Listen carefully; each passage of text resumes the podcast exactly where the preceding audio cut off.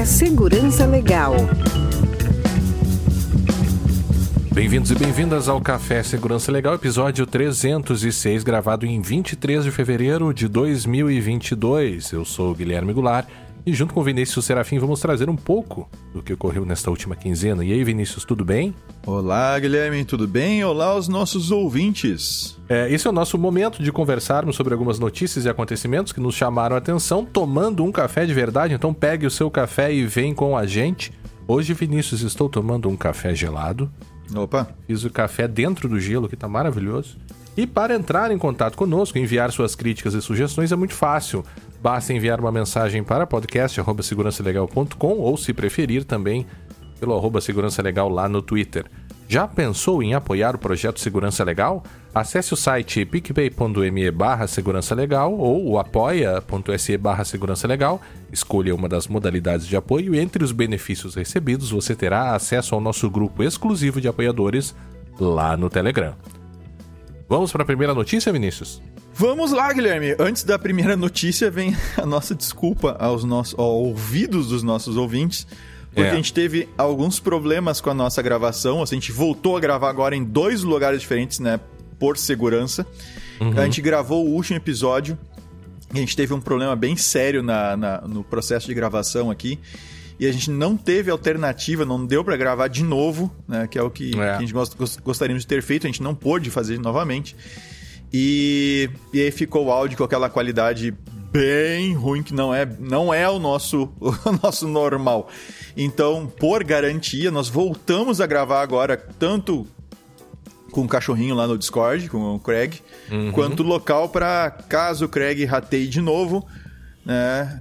Caso o Craig saia correndo, eh, ganindo por aí, a gente tem ainda a gravação local com, com, com a qualidade de áudio de primeira. Tá? Então não deverá mais acontecer o que aconteceu no episódio passado. Então desculpem aos, desculpas aos ouvidos dos nossos queridos ouvintes. Aí agora a gente pode Perfeito. ir para a primeira. Perfeito. E agora sim. a primeira também tem a ver um pouco com os nossos ouvidos que tem. ficaram, né, tem. que ficaram surpresos. Na verdade foi um misto aqui de sensações ao ouvir é. essa notícia, né? Que o banco, o presidente do Banco Central, Roberto Campos Neto, ele disse, entre outras coisas, que as falhas do Pix são leves e deverão continuar. É, então, é, eu acho que na, teve, na, teve um... Na real, isso, isso que ele falou é, é, o início. Ele deu uma entrevista à, à jornalista Miriam Leitão uhum. no Globo News. E, entre outras coisas, ela, ela fez uma pergunta que inicia citando essa fala dele, de que vai acontecer outros problemas com o Pix. Uhum. E, e, e, assim, é, é, são dois minutinhos que ele fala sobre isso, em que a entrevista discorre sobre as questões de segurança envolvendo o Pix e tal. E eu acho que a gente pode ouvir esses dois minutos e aí nós comentamos em cima. Perfeito. O que, que você acha? Vamos lá. Vamos lá?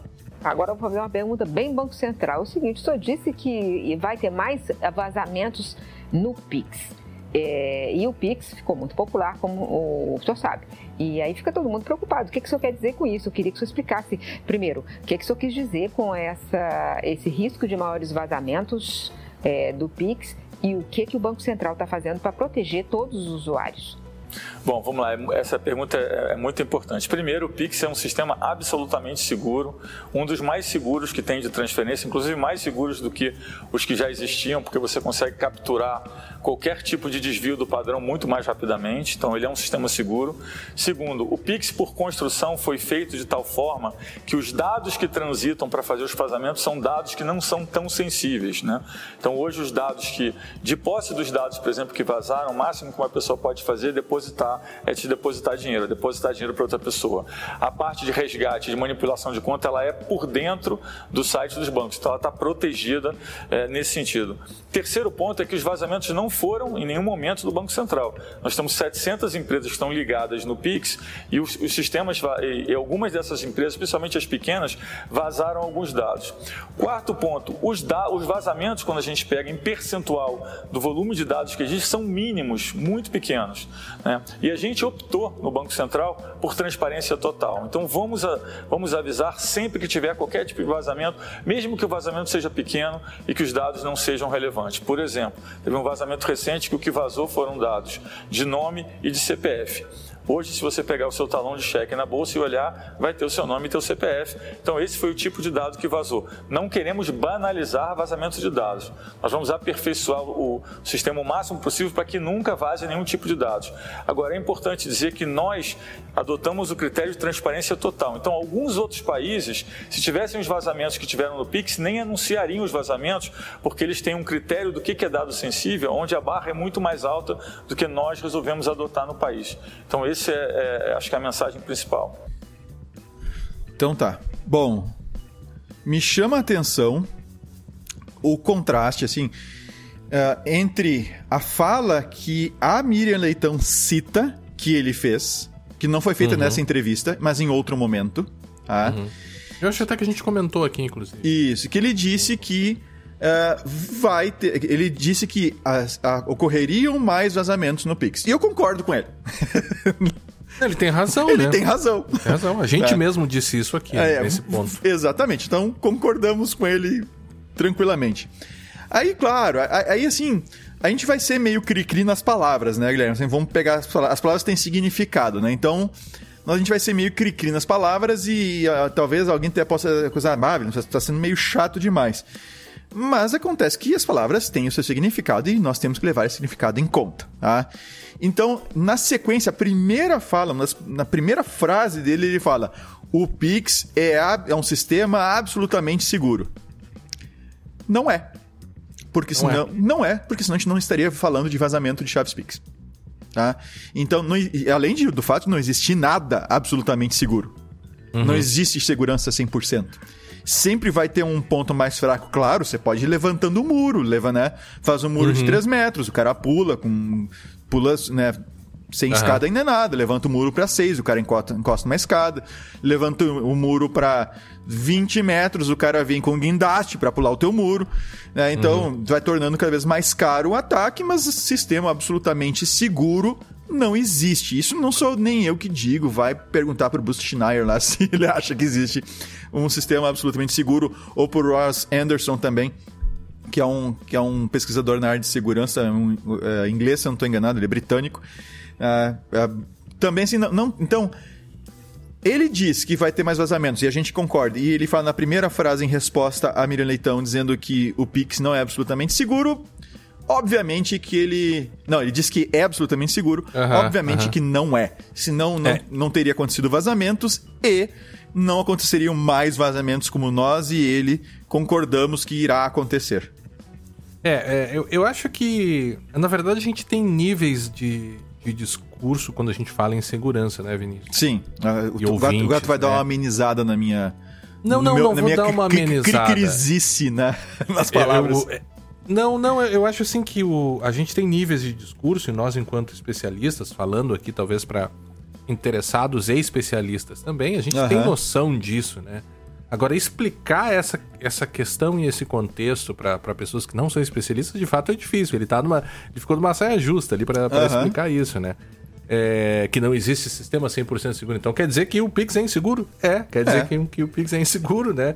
É, e que pode haver outros incidentes. Agora, eu acho que há uma confusão aí entre a questão da transferência, do nível de segurança, para que você é, realize transferências, né? Uh, por meio de violações de segurança, e outra coisa, o acesso ao diretório de chaves. E se a gente fosse comparar as questões de segurança envolvidas nesse, nesses dois âmbitos de funcionamento do Pix, talvez o acesso às chaves seja né, tenha é, é, em contexto de de segurança tenha mais vulnerabilidades do que a do parte que... que... realiza as transferências. Né? É, é, se tu comparar se tu comparar com sistemas anteriores, e eu imagino que ele está falando das, da, dos controles internos, da, da, da uhum. própria infra, da própria estrutura, da arquitetura da coisa que é nova. Né? Não é, uhum. Então, o SPI, o sistema de pagamento instantâneo, ele é novo, não é SPB. Né? Então, assim, tem coisas novas, foram refeitas, aquela coisa toda. Então, sim, ele deve ser mais seguro em as implementações, as tecnologias utilizadas, essas coisas todas. Beleza. Só que, de fato, uh, e eu não quero voltar, não quero ficar sem o Pix, tá? Que fique bem claro. Eu adoro o Pix, eu uso o Pix, tá? Eu fiz um Pix agora antes de começar a gravar. É, eu uso, assim, eu não tenho mais dinheiro na carteira. Eu tenho, para não dizer que eu não tenho, eu tenho cinco pila na carteira. Eu quis comprar um um pastel. Um, não, um pastel ontem eu não pude comprar com, com dinheiro na carteira porque não dava, tinha 5 era 6, eu tive que pagar com Pix. Mas assim, eu não uso mais dinheiro, já não, já não usava antes, agora eu uso menos ainda. Então, não, então só para dizer que eu não quero voltar, né? Mas o, o que acontece? Para fazer uma transferência bancária antes, eu tinha que falar contigo, né, Guilherme? Uhum. E pedir os teus dados bancários para fazer essa transferência. Tá? Uhum. É, não tinha uma maneira automatizada de eu sair chutando números de telefone, ou CPFs, ou endereços de e-mail Tá? E chutar, eu tô falando assim, é, jeito de falar, porque eu posso pegar telefones que a gente comentou no outro episódio. Eu posso pegar telefones num grupo de WhatsApp, ou seja, os telefones realmente vão existir.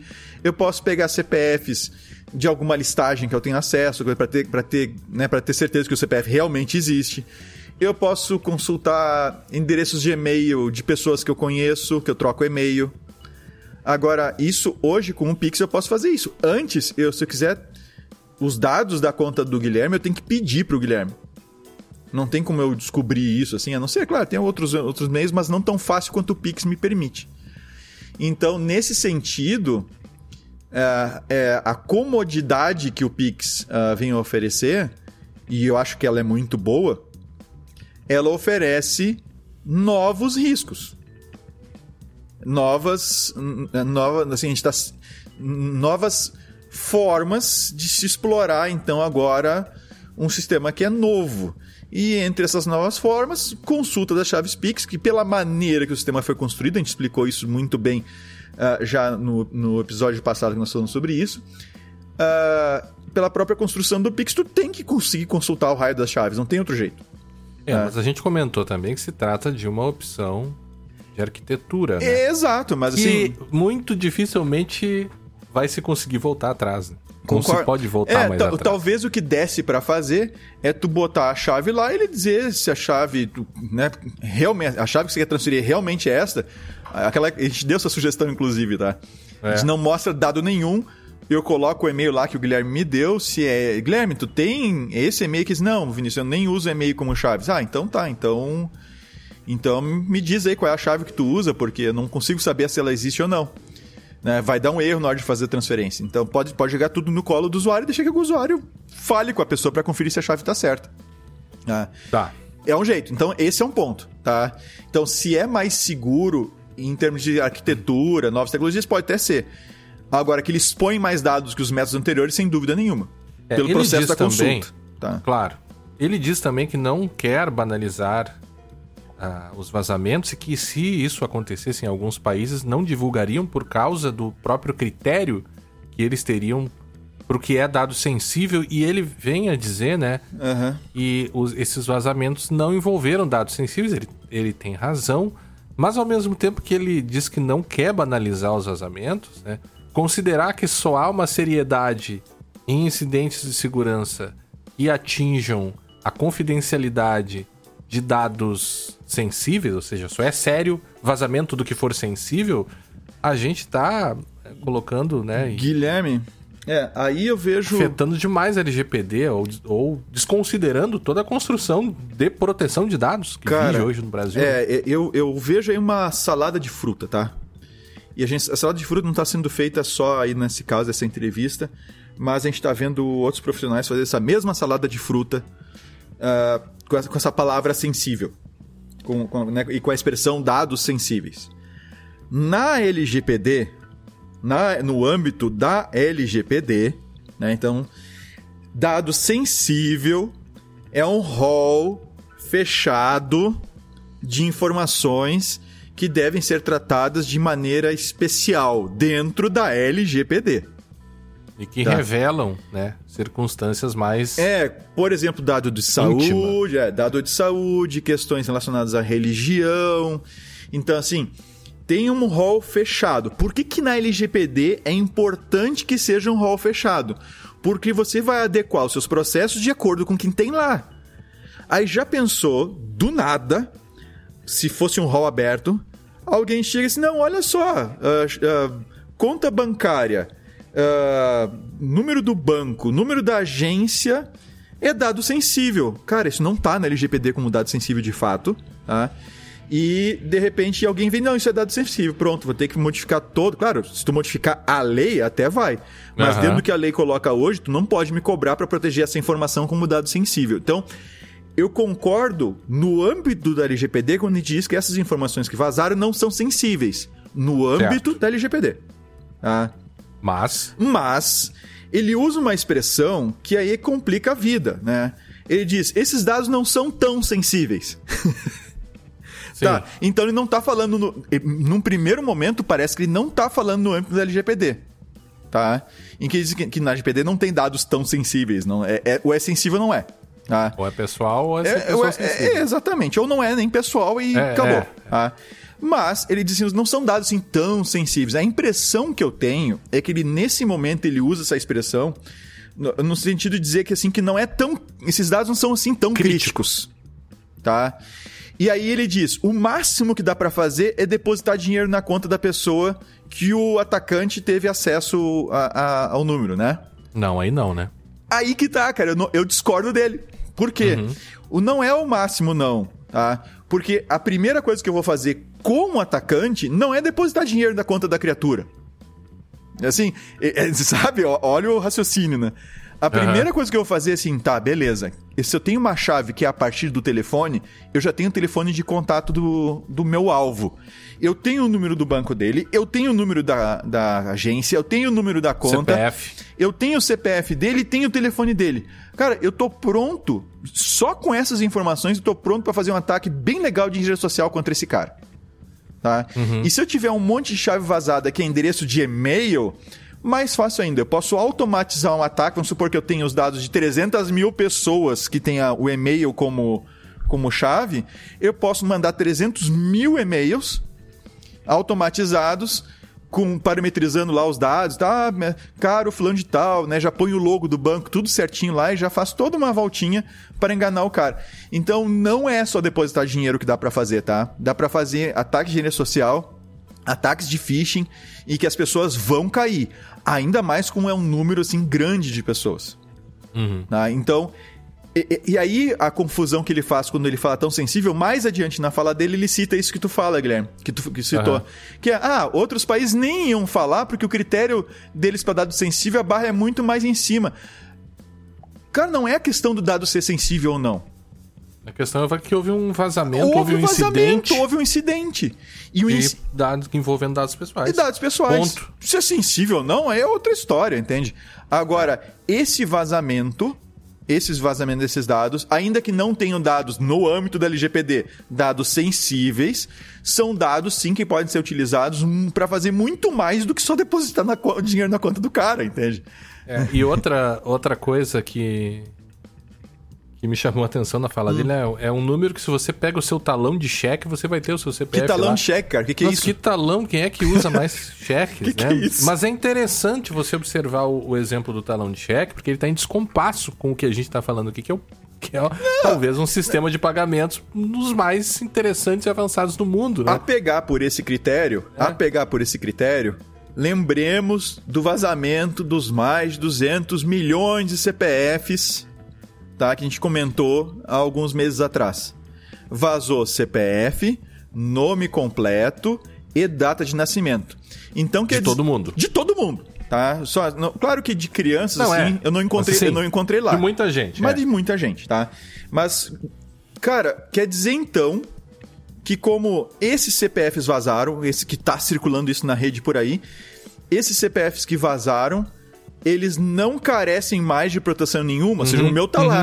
Uhum. Perfeito. O- Perfeito. O meu nome, o meu CPF, minha data de nascimento que tá lá, quer dizer, se alguém vazar por aí, como já teve um vazamento, é uma coisa assim. é- é- eu tô usando agora vazamento, né? Assim, ah, como tava no talão de cheque, tá? Mas talão de cheque hoje não é mais nada. Eu nem tenho mais talão de cheque com o meu. Cara, nem, não sei quantos anos eu não tenho talão de cheque com o meu nome impresso alguns nele. velhos aqui na mudança e joguei na Joguei tudo fora. Tá. É, mas assim, esse quer dizer então que pior que o talão de cheque é esse vazamento que teve alguns meses atrás, tá?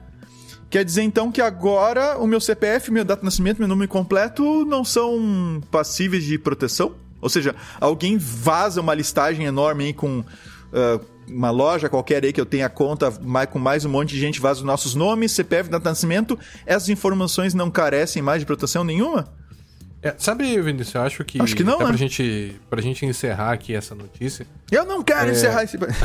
Vai lá. Tem uma outra coisa ainda que ele, ele na notícia que a gente É. trouxe aqui, que se comenta, né, que eles não vão mais divulgar os casos Por É, aviso, por aviso. por avisos eh, direcionados, mas sim No somente site. pelo site do Banco Central, que a gente vai deixar lá no show notes, eu até tô anotando aqui, né? Que é o registro de incidentes com dados pessoais e, Sim. né? Eu, eu acho que teve momentos assim que a gente vê uma... é, não quer banalizar, mas parece que banalizou. Parece que não, não se tá olhando para os incidentes com as lentes da LGPD, né? É, e essa e esses essas contradições entre problemas que envolvendo dados pessoais e estes problemas vistos à luz da LGPD, esses, essas questões, essas contradições, elas vão ser frequentes Uhum, sim. é, porque a lei está entrando em vigor agora. Então é, é- é- eu entendo como natural, né? Sim. E também o cara, tá, o cara é presidente do Banco Central, o cara não tem que saber detalhes de todas as leis que se aplicam ao caso ali, né? O cara é um Concordo, especialista, enfim, né? concordo. Mas é por isso que dar entrevistas é um negócio complicado. Eu, eu- eu sempre que já dei entrevistas assim, eu sempre, eu sempre fico É complicado, sim. pensando muito no que eu vou dizer, que- porque às vezes você pode dizer uma coisa ali no calor do momento que te fizeram uma pergunta inesperada e de repente talvez você não, não diria aquilo de novo, pensa melhor. e É, complicado também da entrevista, é, né, é, isso, é isso, isso tem que dar um baita de um desconto pra ele, porque É, é, é. ele tem que. Ele não pode ficar falando uma linguagem muito técnica que talvez ele nem tenha acesso, vamos dizer assim. Uhum. Tá? Ah, é claro que ele tem conhecimento do sistema do Pix, mas talvez não nos detalhes técnicos da coisa, Claro. que tem equipes pra isso lá e tudo Claro, mais. claro. Ele é o- Código-fonte, Ele é, ele é o o presidente do Banco Central, né? Então, assim, tem esse. é, tem esse aspecto. É, E ao mesmo tempo ele, pode, tá- ele tenta falar numa linguagem que, claro, o público que está assistindo não é, o, não é um monte de cara da área de segurança ou da área de TI. Então ele tem que tentar balancear isso e realmente, entrevista, cara, e mesmo matéria que tu responde por escrito, É, já aconteceu com Cara, gente. o pessoal muda pra caramba, tira um monte de coisa. é porque tem que encaixar na pauta que estão querendo, no espaço que tem. Então, às vezes ganha destaque uma coisa que, que tu julgou de mínima importância, que tu preferia que nem tivesse lá, e aquilo foi destacado, e o que era É. mais importante não foi. Cara, não isso, é- foi. É, é, esse é o, é- isso nos deixa bastante reticentes, assim, pra ficar. É, não, não gosto. É, é, é, é muito de- detalhe. assim. Mas é o seguinte: tem mais uma coisa que ele cita, tá, nessa fala. E que a gente tem que analisar isso, pensar e tal. Não é queimar o cara, não é essa a ideia. E também quem somos nós para queimar o presidente do Banco Central. Claro. Mas assim, é, é, uma outra coisa que ele comenta é que o- o- os vazamentos não foram no Banco Central. Ah, E nas, sim, e nas, mas nas instituições, né? que são mais de 700, tá? Só que é o seguinte, como é que vai acontecer um vazamento envolvendo o Pix, envolvendo diretamente o Banco Central? Bom, sem envolver um, uma- um desses provedores de serviço de pagamento, né, os PSPs da vida, que são as, as financeiras, os bancos, etc., que se conectam nesse negócio, sem envolver eles, alguém teria que ter acesso à, à rede, entre aspas, isolada, tá? para te conseguir acessar diretamente os servidores do Banco Central. No- falando de SPI, falando do sistema de pagamento instantâneo, tá? Que só essas entidades que devidamente credenciadas e tal é conseguem um link desses para entrar nessa rede, Uhum. tá? Eu não vou tentar esse nome, do- ah, eu, eu lembro mais ou menos o nome da rede, mas eu não vou tentar citar que eu vou falar errado com certeza, tá?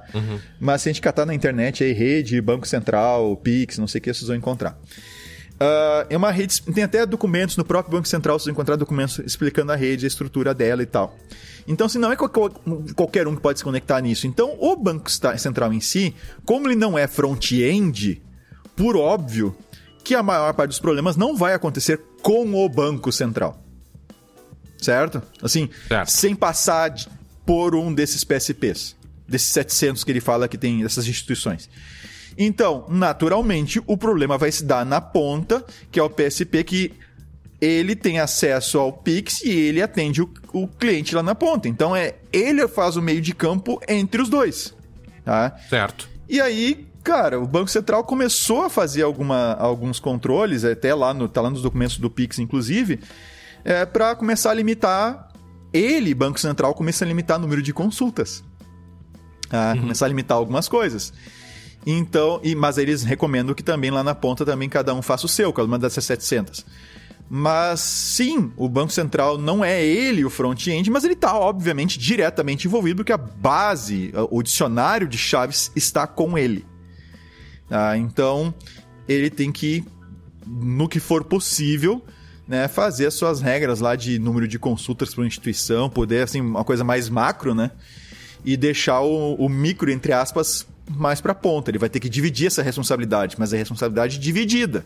Não é um sistema que é do. Não, a culpa lá é do fulano do Banese lá que vazou, que deu aquela confusão das chaves. Então, uh, isso é um pouco delicado. Uh, ou seja, uh, ok, eu entendo que veio pelas, pelas entidades, mas o Banco Central está envolvido. Ele não é o front-end, mas ele está envolvido, né? E não, foi, e não foi pouca gente. Em termos percentuais pode ter sido, mas em, ter, em termos numéricos, cara, 300 mil pessoas por exemplo, que acho que foi. Não, é que a comparação é mais, é, é quase 600 mil pessoas. Mas pegando o Banese, acho que foram 300 e poucas mil pessoas. Não, Banese, não eu tô Só o Banese. Banese. Banese foi 414. 414 mil. É, 526. É, é, tem, é, que tem uma coisa aqui, né, Vinícius? E a gente já comentou, a gente tá, na verdade, repetindo coisas que a gente comentou no outro episódio, né? Mas sobre o Pix. Mas é que uma questão é que o Banco Central foi quem tomou as decisões de arquitetura desse sistema. É, a gente, não, é a, gente, que... a gente, não sabe exatamente o, o foro né, em que se discutiu isso, né? Pode ter mais instituições não, bancárias mas é o Banco Central que bate é o Banco martelo, Central sim. que define. Sim. E, a, e além disso, que estabelece os critérios para que as instituições se liguem a, a todo esse uh -huh, sistema. Sim, e sim. ainda, além de estabelecer critérios, pode tomar decisões, inclusive de multar e de retirar as instituições é, dessa, desse sistema. Ah, sem dúvida nenhuma. E... É, então, tá, eu, eu, faço tudo isso, eu escolhi todas essas questões, aí dá um problema e a, a culpa é do outro. Não, de fato, você teve uma falha na, na ponta. Na, na, ponta, mas, mas note, eu, eu não creio que é, é, o Banco Central não tem uma participação nisso, pelo menos indireta, uhum. quando ele decide a, a a Sim. arquitetura toda da coisa. Sim. E é, define a arquitetura e, toda. E por último, tá? Só para dar um exemplo, pegando só o caso do Banese, que foram 414 mil e poucos que tu falou, né? Uhum. Se esses 414 mil forem alvo de ataques de higiene social, tá? Seja por telefone, seja por e-mail, tá? Se 1% dessas 414 mil pessoas caírem, considerando que seja uma chave de cada um, né? Uma chave, uhum. uma chave por pessoa, caírem num ataque desses, 1% só, a gente tá falando de 4.140 pessoas lesadas. Uhum.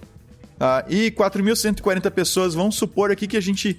Né, 4.140 e a gente pega aqui de cada uma em média. Eu tô jogando bem por baixo, tá? É cada uma em média uh, mil, mil pila. Mil pila. Mil. Tá? A gente tá falando de 4 milhões e 140 mil reais. Então, assim, se 1%, de, só do pessoal do Banese, se 1% do pessoal cai em algum golpe, tá? Alguém se passando pelo banco e tal, e em média o golpista consegue de 1% dessas pessoas tirar em média mil reais, ele fatura 4 milhões de reais. É, é um ataque que vale a pena, entende? Ele se paga. Lembra é. da história do muro, da altura do muro? Uhum. O muro, nesse caso aqui, não é autossuficiente, porque o, o valor vale a pena. Dos 4 milhões e pouco, eu pego aí um 14 mil reais aí pra investir na. uhum. Pego 140 mil pra investir no ataque e ganho o líquido 4 milhões. É. Então, sim, vale a pena. Vinícius, ainda sobre incidentes, nós tivemos aí um baita de um incidente envolvendo a nossa gigante do e-commerce brasileira, que é a B2W, que envolve, Sim. entre outras é, é, empresas aí, é um grupo, na verdade. É um grupo, né? é contempla, entre outras americanas, Submarino, Shoptime e Sou Barato. Uhum. É, essa indisponibilidade afetou esse grupo e está retornando agora enquanto a gente fala, dia 23 de fevereiro de 2022. Eu ia dizer, olhei aqui e fala 2015, não sei porquê. é, e que praticamente aí três dias fora, fora do ar. Essa indisponibilidade afetou o grupo financeiramente, não só por meio da queda dos valores das suas ações na bolsa, mas também uma perda de receita aproximada aí colocada de 100 milhões de reais por dia. o Procon de São Paulo já notificou a B2W, B2W. Além disso, Vinícius, além da notificação do Procon, eles, por terem né, uma companhia é, de capital aberto na bolsa, eles tiveram que comunicar à CVM. Aham. E nós tivemos, ou mas, mas, diante de a gente ter visto os impactos desse incidente, a gente teve pouquíssimas informações técnicas sobre isso, pelo menos até o momento, porque como Aham. se trata de uma companhia aberta, é, me parece que Em algum, em é, algum momento em vai ter que algum ter um relato mais é, completo do que hoje. E eles ainda, por fim, suspenderam, indicaram que teriam suspendido proativamente os sistemas depois da identificação de um né, acesso não autorizado. E uma É. justificativa bem, pelo menos nesse primeiro momento, bem É, o que, genérica. o né? que chegou aos meus ouvidos, tá? e aí que fique bem claro isso, é, é desnecessário dizer que tudo que a gente vai citando aqui, o vídeo que a gente citou lá, vai estar tudo no show notes, tá? A- As citações e tal, como sempre. Mas essa informação chegou aos, aos nossos ouvidos, literalmente. Eu estava conversando com uma pessoa sobre, sobre essa questão, e parece que o que teria ocorrido, tá? É que os atacantes, ou os criminosos, tiveram acesso ao cofre de senhas e chaves ah, de toda a estrutura deles. Uhum. Tá? E tendo isso acontecido, ah, imaginem, isso envolve, assim, por baixo, só para inclusive para quem não é da TI nos entender, as senhas, senhas que controlam, por exemplo, todas as bases de dados tá? dessa, dessa, dessa estrutura toda. Então, o que, que eles fizeram? Ao tomarem conhecimento do incidente, direto tiraram tudo do ar para que, mesmo os atacantes, os criminosos, tendo acesso às credenciais né, de acesso necessárias para entrar nesses sistemas, nos bancos de dados, etc, etc, etc, gerenciar a estrutura em nuvem, lá vai. Mesmo eles tendo as credenciais, que eles não conseguissem chegar até lá. Então, eles optaram, e no meu entender corretamente, ah, puxar o plug da tomada, como a gente diz, né?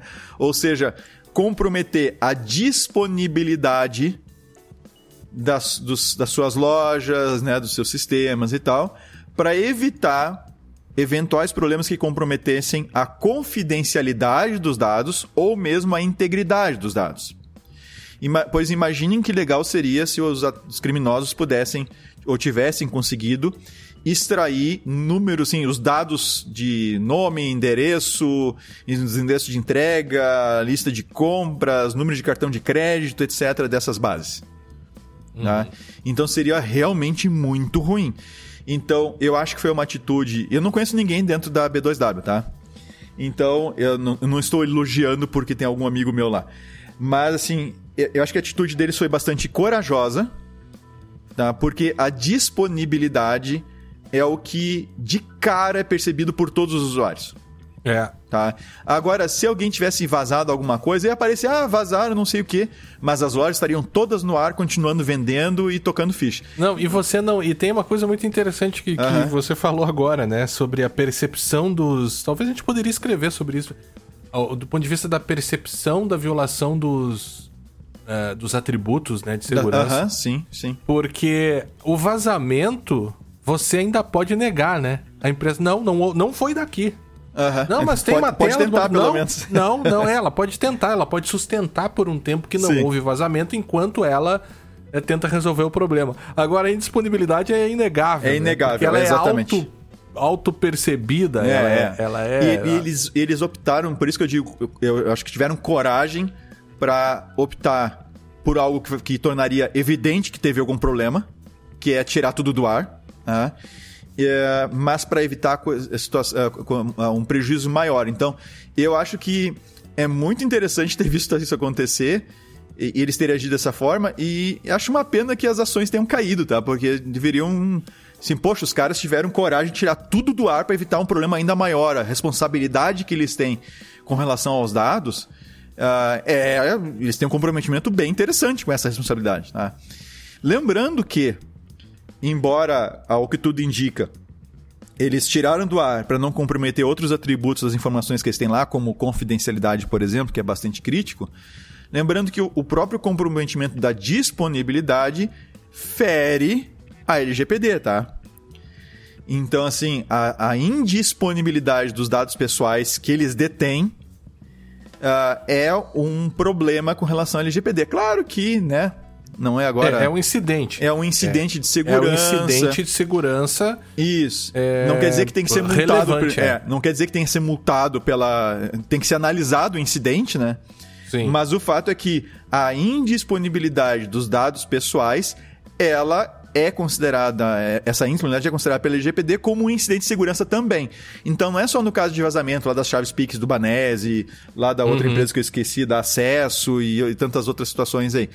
Uh, que é, ah, não, vazamento LGPD. Não, indisponibilidade também LGPD.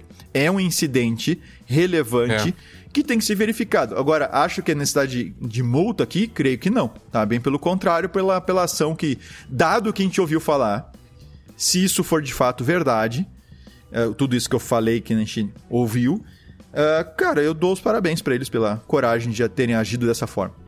É, a gente. É, eu, eu, tento discordar um pouquinho de ti. Eu, eu, eu acho que eu não daria os parabéns, pelo menos não nesse momento, viu?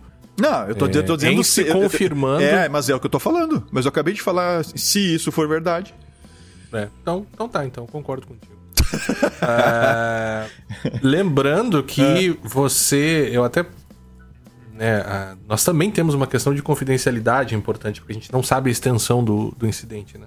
É, a, a gente não é, sabe. É, vamos ver o que vai acontecer. Mas assim, o simples fato de ter ficado indisponível, já exige uma, uma justificativa aí perante é. a LGPD.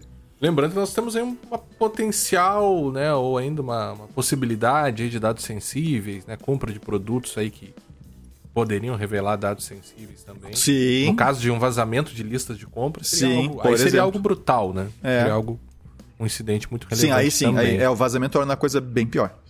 É. Uh, e a próxima, Vinícius? O que, que aconteceu lá com os JavaScripts maliciosos. É, esses repositórios de, de código-fonte que a gente utiliza, o velho problema de supply chain, né?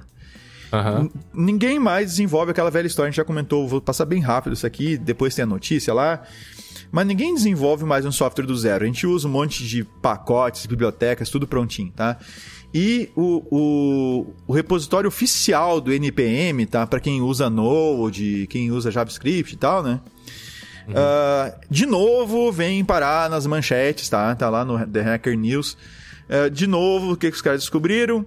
Que tem 25 bibliotecas JavaScript maliciosas sendo distribuídas no, no, no repositório oficial do NPM. Tá? Uhum. E, inclusive, os caras ficam se sabotando entre eles, tá? tipo assim, o, o, o, Guilherme tem uma biblioteca maliciosa que ele colocou lá e o Vinícius faz uma biblioteca maliciosa para sabotar a do Guilherme. Uhum. E, essencialmente, eu vou passar bem rápido aqui, essencialmente, essas bibliotecas, a maior parte delas está tá focada em roubar, olha que interessante, tá? Roubar credenciais de acesso, detalhes de pagamento, etc., de contas no Discord. Tá? No Discord? No, no, do, do, Discord. Então, no momento que tu coloca uhum. um token no Discord em algum lugar que está usando uma dessas bibliotecas, essas bibliotecas pegam esse token e se atracam a acessar as informações da contas e, e, e outras coisas mais. Então, de novo, é, coisas maliciosas dentro desses, desses, desses repositórios oficiais uhum. né, de pacotes, nesse caso que é o NPM, mas a gente já teve coisas dentro lá do do, do Python, lá do pip, a gente teve coisas acontecendo, acho que foi no GitHub, o outro que a gente, que a gente falou um tempo atrás. Então tem que tomar muito cuidado, você que vai estar desenvolvendo. Muito cuidado com aquela história, ah, preciso de uma biblioteca aqui para botar. E uma delas faz exatamente isso, tá? Para fazer colorizar textos, né? Uhum. Aí, uma das bibliotecas justamente é para isso. Aí tu é. vai lá, não, deixa eu ver o que, que tem aqui.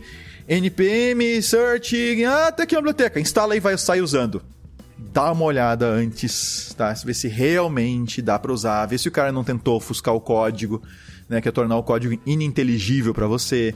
Dá uma revisada no código antes de sair utilizando, porque você pode comprometer a segurança do seu sistema inteirinha, inteirinho, se você usar uma biblioteca dessa. É isso. Depois mais informações lá no show notes. Isso foi rápida, né? Sim, mas tem que ser, ó. A primeira eu estendi, a gente se estendeu bastante na primeira, né? Mas a uhum. primeira, a primeira necessitava dessa atenção, né? Então, eu queria trazer um número. É, acho que é sempre importante a gente falar sobre estatísticas sérias, né, realizadas por, por grupos é, importantes e que não sejam estatísticas aí jogadas aos quatro ventos por empresas que têm é, uma intenção de causar medo ou causar pânico na sociedade, como um tema esse que a gente comenta aqui, e até invocando um pouco o New School of Information Security, que fala um pouco sobre. Essa que a gente sempre cita aqui, né? Mas um, um pouco sobre como a gente sabe pouco. Nós, né, enquanto né, profissionais da área, a, a, atuamos pouco na área a, de, de, de, números adequados, né? De investigar a forma como esses números foram obtidos e tal. Falar um pouco sobre pesquisa. Né? E, e nesse sentido teve um estudo realizado pelo Identity Theft Resource Center uhum. sobre as causas mais comuns de data breaches em 2021. Então, segundo esse instituto, é, eles, eles trouxeram números bem interessantes aqui, bem importantes. Primeiro que houve 69% no aumento dos data breaches de 2020 para 2021. Né? É, talvez a pandemia tenha algo a ver com, com isso, né? E mas o interessante é que as, acerca das causas, as causas mais comuns elas envolveram ataques. Né? Então, entre as causas mais comuns nós tivemos phishings, né? envolvendo o tal do smishing também, que seria o phishing por SMS.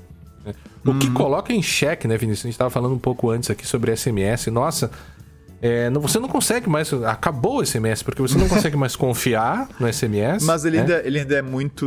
Em certas situações, ele é muito usado, muito necessário, inclusive. Ele é utilizado ainda para autenticação. Em, o Google utiliza, por exemplo. etapas, sim, é. O Google utiliza, Mas... o Twitter utiliza. Twitter, né? O, a WhatsApp, Amazon utiliza. WhatsApp utiliza. A Amazon. Mas aí você fica vendo aqui as, eu, eu abri o meu, tava demorando aqui, porque tava abrindo a minha lista de SMS, a grande maioria é, são, né?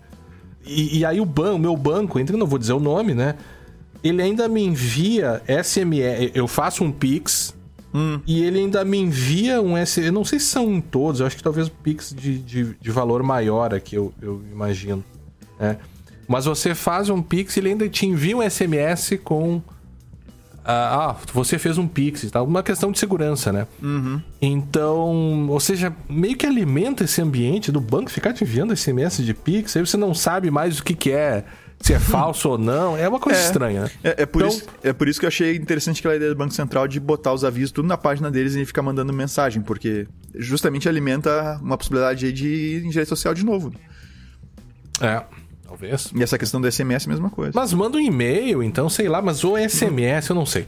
Então, primeira, primeira causa de longe hum. de, de identity theft foi o phishing smishing. Depois, ransomware. Olha que interessante, uhum. né? O ransomware em segundo lugar, a gente tende a achar que é em primeiro.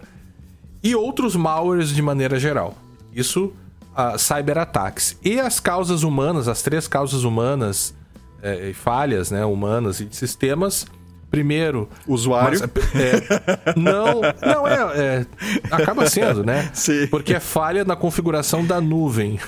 Usuário no sentido do cara que configura, né? Mas assim, tá. falha na configuração de nuvem, e-mails enviados por engano.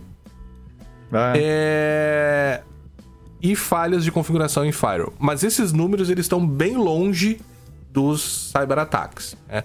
A notícia também, como a gente sempre faz, fica lá no show notes. Mas eu acho que tem uma coisa muito, talvez muito importante aqui.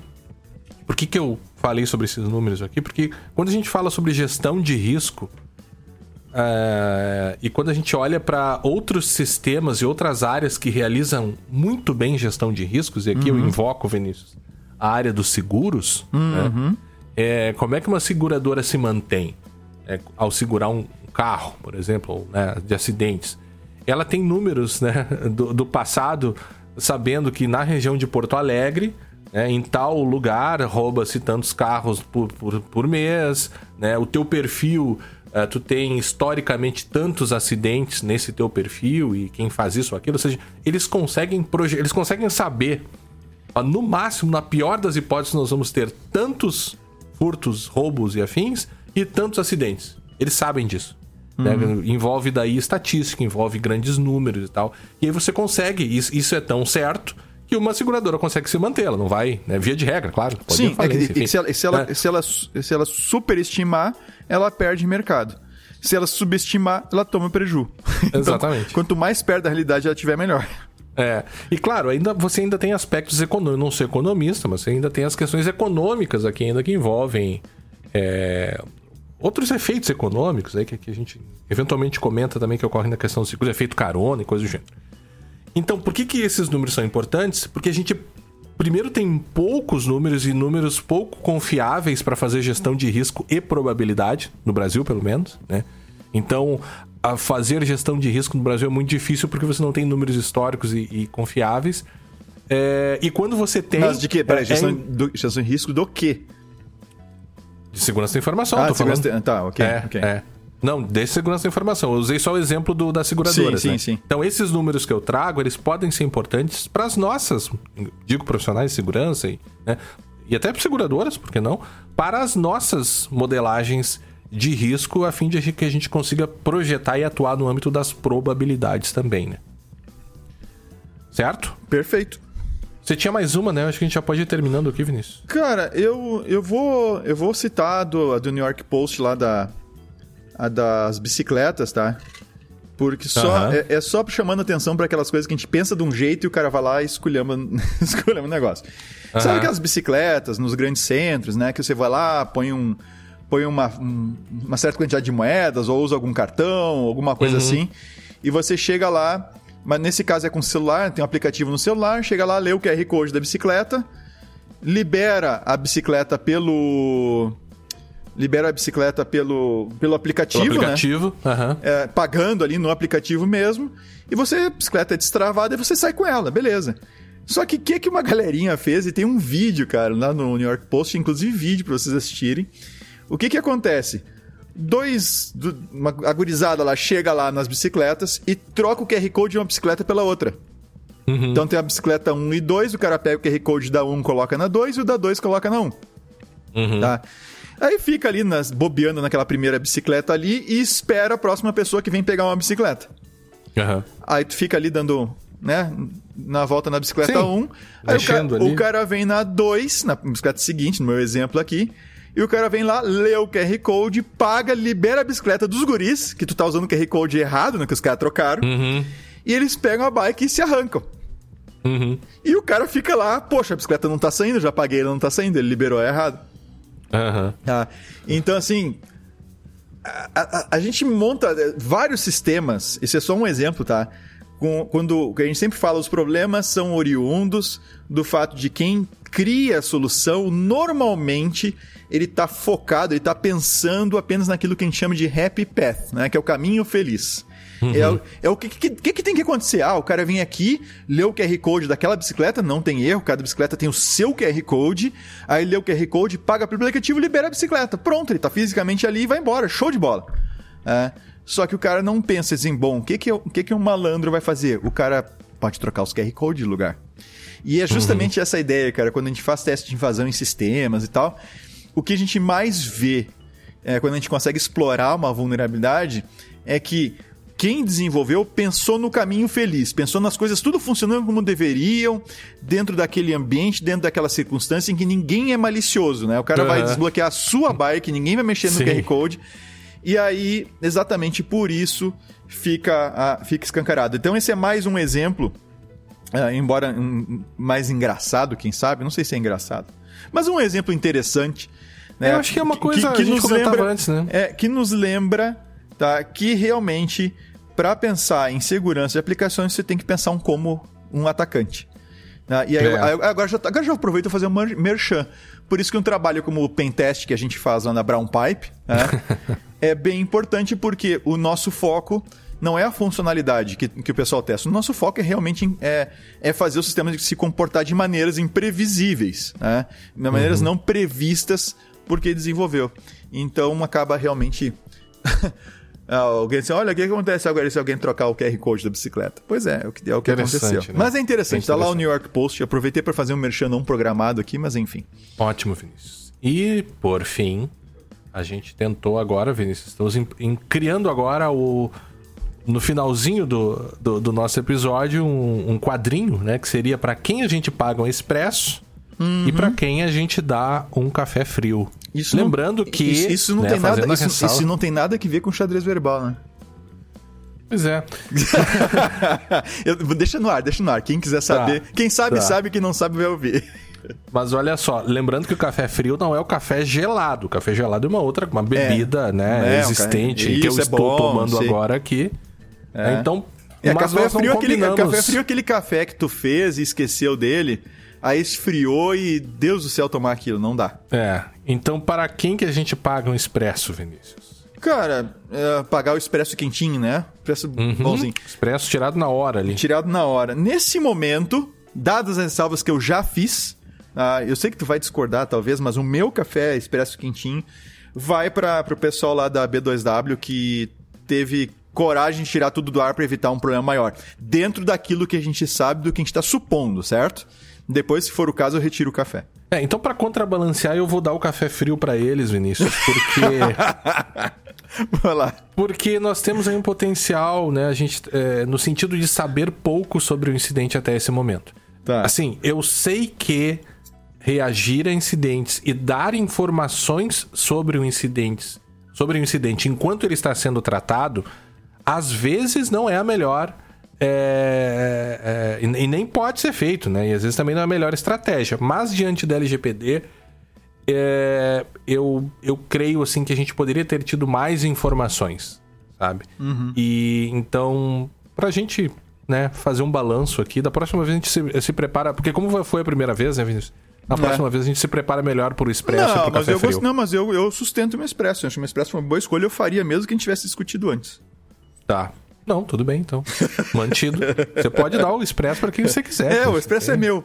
É, é teu. Você o pagou meu o expresso, o expressinho. meu expresso é meu. Eu tô pagando o Você expressinho pra paga o seu expressinho pra quem Pode você ser quiser. que eu queime a língua depois, mas vamos ver. Vamos ver o que vai acontecer. Tá bom.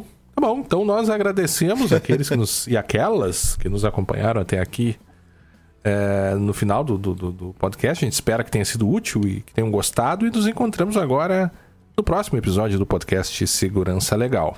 Até a próxima. Até a próxima.